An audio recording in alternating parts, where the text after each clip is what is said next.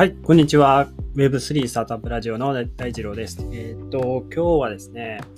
あ仮想通貨、皆さん持ってるのか持ってないのかっていうところですね。えー、なんかタイトルがちょっと煽りっぽいですけど、決して煽ってるわけではなくてですね、うん、なんか最近、仮想通貨ちょっとね、え全体的にこうしぼんでいるというか落ち込んでいて、まあ冬の時代が来たなっていう感じですけど、まあそれもありつつ、えっと、とはいえ国内では岸田総理も Web3 をその国家事業として取り組んでいくっていう話で、えっと、ちらって見たんですが、確か岸田総理と、えっと、小泉さんじゃないな、えっと、環境で大臣の方、名前なんだったっけな、進次郎さんですかね。えっと、そう、合ってますよね。新庄さんですよね。小泉進次郎さんですよね。はい。えっと、の NFT が、あの、なんかリリースさ、あ、そうそう、今ちょっとニュース見て思い出したんですけど、Yahoo ニュースに、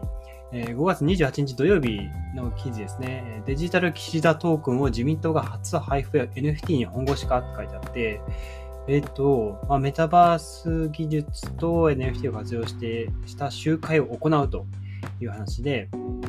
で NFT は岸田首相や小泉進次郎前環境省の顔写真付きのトークンを配布するほか、6月上旬にはメタバースで街頭演説を行う予定だ。まあ、メタバースで演説を行うっていうのはあの全然わかるかなと思うんですけど、顔が入った、誰が買うねんっていう、ちょっと失礼な物言いかもしれないですけど、うん。首相の顔が入った NFT をいくらで売るつもりなんだろうなと思って、これ、どこに出るんだろう？オープンシーとかに出るのかな？うん、ちょっと出品場所自体は Yahoo ニュースには書いてないのかな？書いてないみたいなんですが、まあ、あのー、進んでますね。その、いろいろ、その、思想がそういう新しいテクノロジーに、え、取り組んでいるっていうのをこう、まあ、公表してる。で、いつかの国会でも、あの、あれですよね。あの、Web3 では、まあ、その国家戦略と、国家戦略となり得るっていう話で、えー、まあ、前々から言われてますけど、日本って課税率ですね、雑所得に含まれて、マックスで、え、課税率が55%ですね。稼いだ額の半分以上は、まあ、納税しないといけないというのがあって、まあ、結構世界の先進国の中でも課税率高くないっていう話が言われてますよね。まあ、こういったところもありつつ、持ったところで実際にその利益を、まあ、利確、えー、その、まあ、何かステーキングとか運用して、で、ね、日本円にこう現金に変えた時に、えー、まあ、実際にはその仮想通貨スワップした時にも、まあ、課税はかかるんですけど、えっと、その利益を得た時にその課税がかかるっていう話ですね。で、ここも税率高すぎるだろうっていう話もありつつ、まあ、そもそも仮想通貨って聞いたことあるけどよくわからないっていう、え方の方が多い、なんとなく多いのかなっていう印象ですね。で、今日はじゃあ、えー、日本の方、日本人どれぐらい仮想通貨を持っているのかっていう話も含めて、まあ、世界各国の税率もまだ改めて整理したいなと思っていて、で、まあ割と最近ですね、とまあ、仮想通貨のそのいわゆる、えー、クリプトヘイブンと呼ばれる国ですね、えー、主なその暗号資産、えー、仮想通貨の非課税国っていうのが、えまあ、ポルトガルとか結構、あの有名なんですよね。ポルカポルトガル、ドイツ、エルサル、まあ、エルサルバドルはね、法定通貨としてビットコインを認めましたから、エルサルバドル、マレーシア、マルタ、スイス、プエルトリコ、ベラルーシ、シンガポールとか、まあそういった国が非課税国ですよっていうところなんですが、とただポルトガルはですね、どうやらそろそろ暗号資産の税ですね、導入を検討しているっていうことで、もうね、クリプトヘイブンで結構そのいろんな方がその移住したりしていて結構人気だったんですけど、まあ、その時代はもうそろそろ終わりかなっていうことですね。ただ、この非課税っていうのは、ポルトガルの場合は個人の場合のみですね。その企業とかがその保有する分に関しては課税がかかるみたいですね。あくまで個人だけのようです。で、ポルトガルの、えー、財務大臣によると、ねまあ、暗号資産の規制を導入する予定だと。で、まあ、すでに、その財務大臣によると、す、えー、で、に課税のシステムを持っている国は多くて、えー、まあ、これね、えー、ポルトガルでもこのモデルを構築しようとしていて、えー、まあ、導入、近いうちに導入していくよっていう話です。はい。で今のところ、ポルトガルは暗号資産を、まあ、ただの資産だけでなく、まあ、通貨としてみなしているということで、その暗号資産のサービスを提供する企業は課税対象になるけど、まあ、個人は暗号資産に投資する個人は対象になりませんよっていう、まあ、立ち位置スタンスですね。はい。ということで、まあ、結果として、その、ね、えー、いわゆるキャピタルゲインが、えー、ゼロになるってことから、ポルトガルはクリプトヘイブンと考えられていたんですけども、ちょっと今後は、まあ、強化ですね、されるという話です。で、あとはですね、うん、まあ、こちらは規制強化でないですけど、あの、ドイツですね。ドイツは割とそのヨーロッパの中でも税金が高い国の一つなんですけど、えここ暗号資産に関しては結構ね、えー、面白いアプローチ取っていて、その資産あの、資本資産として見なしていないんですよ。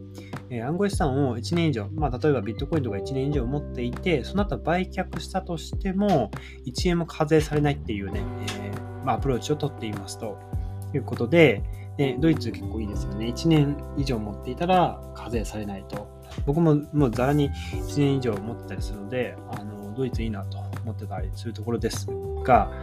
ここで、まあ、日本人どれぐらいじゃあ、おじさん持ってるのかっていう話なんですが、えっと、概要欄にも、えっと、まあ、いつも通り、記事の URL 貼ってるんですけども、MMD 研究所さんっていうところが調査した結果、モバイル市場専門の調査会社さんらしいですね。2022年の4月26日に仮想通貨暗号資産に関する調査を発表したということで、スマホを持っている 20, 20歳から69歳のうち、えー、調査によると9%が暗号資産を持っている経験がも、うん、持っている経験があるという話ですね。で、まあ、これ、実際に記事も見てほしいんですけど、えっと、紐解いていくと、あの対象は、えっと、スマホを持っている男女8800人ですね。20歳から69歳の方たち。で、えー、最もえー、多かったのが、その暗号資産という言葉は聞いたことあるんだけど、内容はよく知りませんよっていうのが37%ぐらい。全く知らないが32%。で、大体どんなものわかるが、えー、購入、保有したことはないが17.3%。購入、保有したことがあるが9%ですね。はい。まあ、こういう結果になっていると。でちなみに、まあ、海外だと、えっと、ドイツの調査会社、えースタティスタですね。スタティスタさんが、えー、去年の2月に世界74カ国で実施したグローバル消費者調査というのによると、暗号資産の所有、えー、保有経験が一番高い国は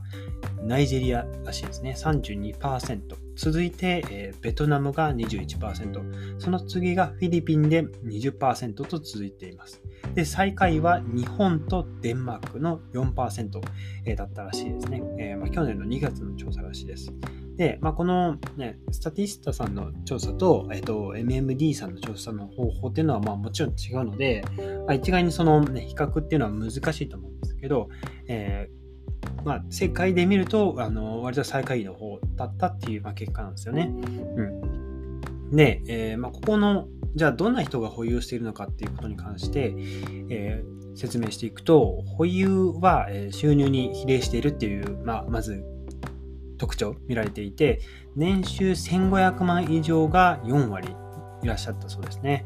えーと、まず性別、年代別見ていくと、保有経験があるのは男性30代が19.3%、最も多かったと。で、続いて男性20代、まあ18.2%。その次が男性40代、14.3%。で、女性では 20, 20代が8.4%と一番多いんですけど、えー、全体の、全体的にね、まあ、男性の方が、えー、持ってる、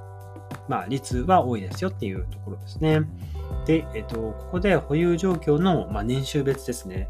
見ていくと、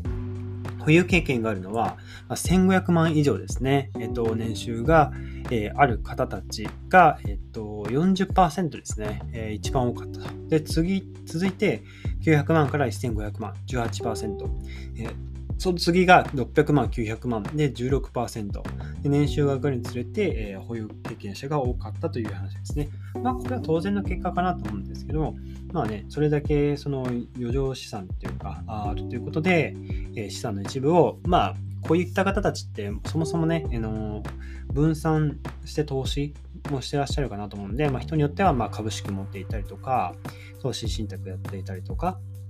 ETF とか、まあそういう海外の、えー、ETF 持ってたりとか、えー、ね、するかと思うんですけど、えー、年収が高い方は割と暗号資産も持っているという結果ですね。で、その暗号資産を保有したことがある799人に利用したことがある暗号資産取引所のアプリを聞いてみると、ビットフライヤーが一番多くて26.7%、続いて、えー、コインチェック24.8%、その次が楽天ウォレット19.3%、GM コインが、えー、18.4%、最後に DMM ビットコインが12.4%という結果になりましたよという話ですね。はい。というところで、えー、日本ではまあ9%ぐらいが持っているということで、うん、9%、1億、今、ね、人口いくらでしたっけ ?1 億2000万人とかでしたっけ ?1 億2000万、ちょっとすぐ計算できないですね。1億2000万人のうち、まあ、9%、約10%くらいか、が持ってるってなると、1000万人とか全然いかないですよね、多分。はい。まあ、それぐらいですね、しか普及しないと。で、世界的に見ると 4%, 4で最下位と結果なんですね。まあまあ、あのー、あれです。暗号資産はやっぱりね、ビットコインとかもそうですけど、ね、あの全然全く中身わからないっていう状態だと、ね、あの一時期、その、まあ、エンタテで見ると700万ぐらい、えー、2021の10月、9月ぐらいだったかな、が、えー、まあ、最高額ですよね。700万ぐらい、1ビットコインあたり700万ぐらいあったのが、今になると1ビットコインあたり360とか80とか、そのあたりを今、あの、まで公開してますけど、ね、それを見ると、あのね、やっぱりその持っていたものの価値が下がるっていうのは、なかなかね、えっと、まあ、その価値が安定しないっていうこと自体が、その受け入れにくいのかなと思うんですけどね。はい。という結果になりましたと。で、まあ、これを聞いて、えっと、まあ、いろんな方が、その、今は耐え忍ぶべきだと言ったりとか、あとはそのいろんな技術はもちろん発展していて、まあ、この間もね、あの僕も初めて紹介したあのソウルバウンドトークンと呼ばれる、まあ、NFT に変わるものですね。ああいう新しい技術が発展してきたりとかしているので、市場自体はこれから必ず、あの、技術が追いついていって、法規制も整っていけば、今後10年後には、あの、まあ、割とスタンダードになってくる時代が来るのかなと思ってます。えっと、まあ、そのインターネットかスマホが普及した時よりも早く浸透するんじゃないかなって思うんですよね。あのスマホが最初に登場した時もなかなかね、えー、浸透、どうだったかな？スマホはそこまでか。あの、僕も最初 Android かな思ったんですけどね、よくフリーズしたんですよね。どこのキャリアか忘れたんですけど、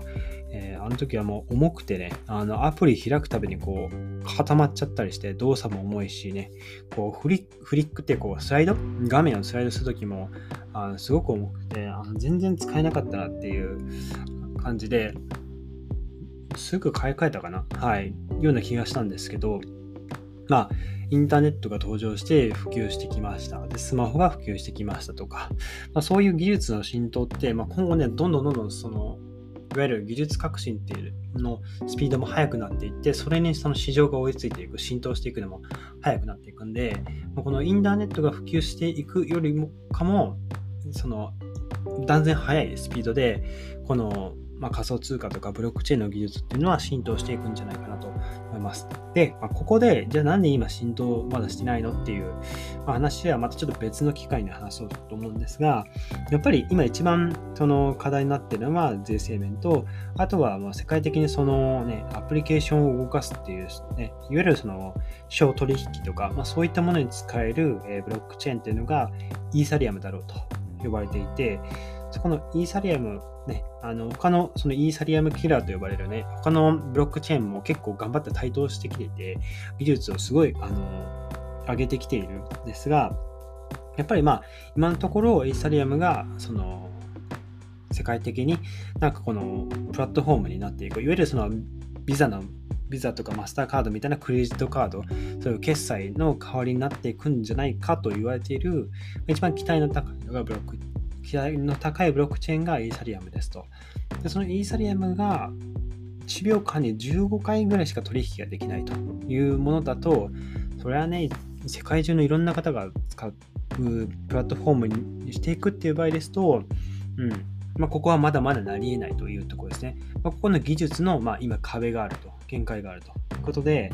え今、イーサティアム2.0っていう、まあ、いわゆるバージョンアップですよね。まあ、ここに向けていろんな開発者の方たちが、え頑張っているという状況ですね。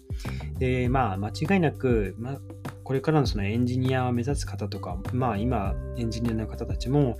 あのいずれはね、Web3 とかそういう、えっと、 Solidity とか、あのあたりのえっ、と、いわゆるスマートコントラクト、えー、条件を満たしたら自動でプログラムを実行するっていう、えー、まあ、スマートコントラクトという、まあ、プログラムを書けるようなこう勉強というのはあのしておいて損はないんじゃないかなと思います。あのまあ、もし僕も子供が生まれたらね、あのそれとなく締め付けてあげたいなって思うんですよね。やっぱり、まあ、エンジニアって今でもね、あの数は少ないですから、あの非常にフリーランスの方たちとかでもね、よく広告流れてきますけど、月収で80とか90とか、なんかそれぐらいもらったりとか、エンジニアの方たちってそういう技術ですね、が、技術持っている人たちの母数がもともと少ないので、やっぱりそういう年収が高かったりするっていうところもあるんですが、今本当に GAFA とかそういうビッグテック企業でも、そういうまあ、幹部の人たちからエンジニアの方たちまでこう Web3 にもごそっとあの流れ流れている市場が、まあ、アメリカ中心に起こっているので、まあ、間違いなくトレンドは来るし、えー、あとは、えー、世界的な、えー、有名な投資ファンドとかも、えこの Web3 の、え分野の専門の、え投資ファンドですね、投資会社を立てて、そういうブロックチェーンを使った技術を使うスタートアップを、まあ、支援する、助ける、え成長させることをめちゃくちゃ注力しているという状況なので、あの今日総じてその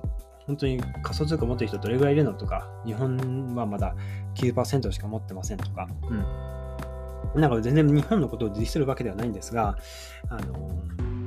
まあ、これから間違いなく、あのそういう時代、えー、Web3 の時代は来るんじゃないかなと思うので、今から触っておいて、まだね、あの全然遅くないですし、まあ、これ5年後とかでもまだ全然遅くないって言ってるような気がするんですよね。はい。それぐらい、あのまあ、